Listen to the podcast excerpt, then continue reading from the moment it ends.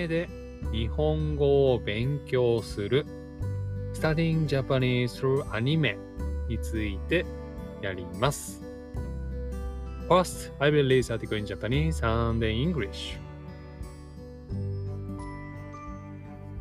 日本のアニメは世界的にファンが多くアニメをきっかけに日本語の勉強を始める人もたくさんいます。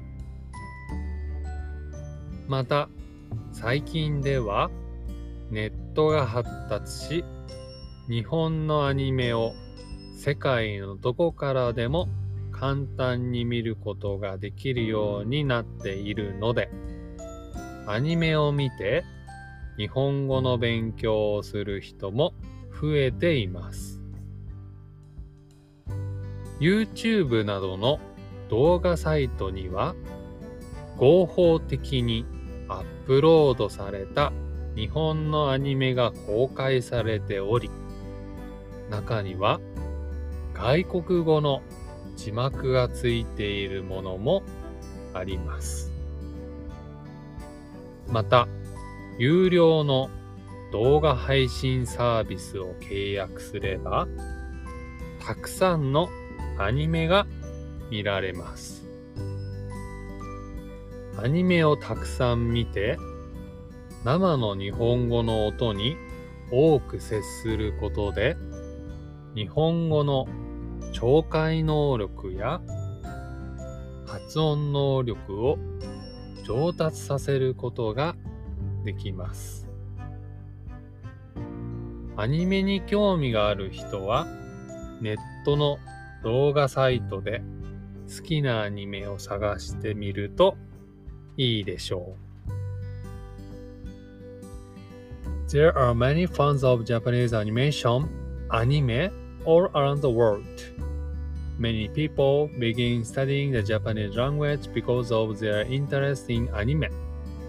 Recently, more people are studying Japanese through anime because it can easily be found online. Japanese anime can be found on YouTube and other video sites. Some are subtitles in foreign languages.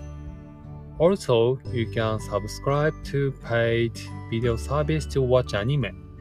You can improve your Japanese listening and pronunciation skills by watching anime and experiencing natural Japanese. If you are interested in it, you should look for your favorite shows on internet video sites. はい。ということで読んできました。では、単語の確認をしましょう。まずは、ファン。ファンですね。これは英語でも一緒で、えー、ファン。ファンズですね。はい。続いて、えー、っと、世界。世界。これは world という意味になります。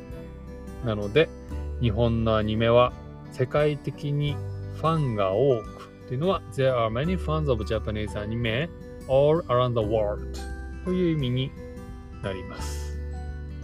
はい。続いて、最近。最近とありましたね。これは recently という意味になります。はい。続いて、えーと、何かあったかな？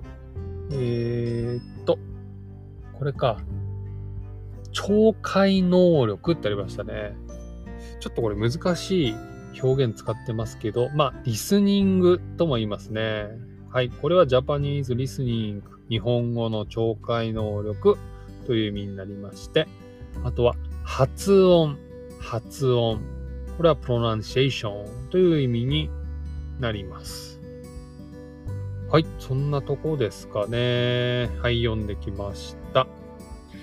そうですね。あの、 Discord でね、あの、日本語コミュニティとかもやってますけど、アニメをきっかけにね、日本語を勉強してる人、本当に多いですね。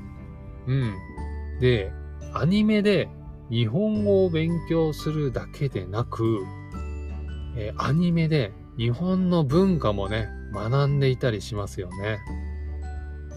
ついさっきもね、 Discord で、えっ、ー、と、話してましたけど、日本に来たことないけど、日本の学校は何時ぐらいに始まって、何時ぐらいに終わって、その後、クラブ活動してますよね、とかね。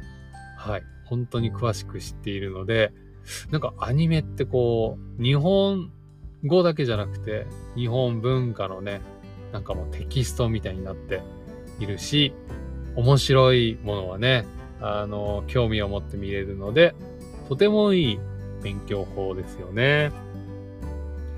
ちなみに僕はね、今見てるアニメは、えっ、ー、と、3つありますね。1つが、推しの子ですね。これはあの、 Discord の生徒さんにお勧めされて見始めています。うん、これ面白いですね。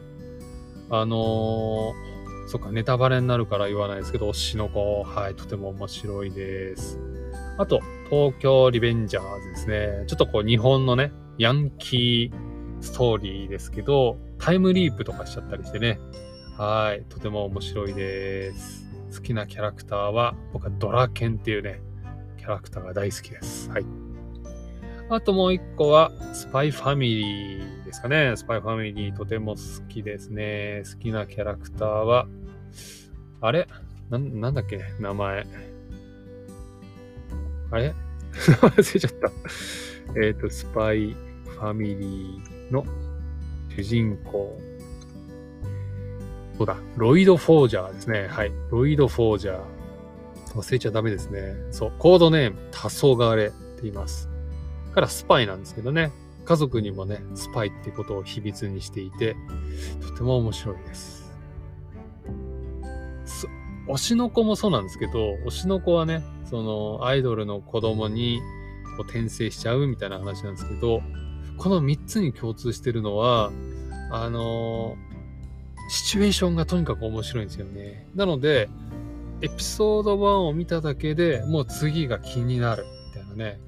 なんか昔のアニメとか漫画とはよちょっとね、やっぱり、なんか、良くなってきてますよね。そのストーリー、エピソード1からいきなりこう興味を持たせるっていう意味では、はい、とても素晴らしい作品が多いので、つい見てしまいます。ちなみにね、そのラングエッジラーニング、ラーニングラングエッジって意味では、僕はね、あの、英語も勉強、英語を勉強しているので、今はね、なんだっけ、あの、ロストっていうね、ちょっと古いですけど、ロストっていうアメリカのドラマを、あの、英語で、リスニングで、サブタイトルも英語で、えー、見ています。1日ね、30分は見るって決めてやっています。ちょっとね、あのー、まあ、無人島の話なので、あんまり普段使う英語は出てこないですけど、なんとなくね、リスニングが上達しているような気がしているので、続けてます。はい。ってことでね、えー、日本語勉強している方、アニメをね、えー、ぜひたくさん見て、え、日本語をさらに覚えてもらえればいいかなと思います。はい。ってことで今日は、アニメで日本語を勉強する、スタディングジャパニーズルアニメについてやりました。今日も聞いてくれてありがとうございます。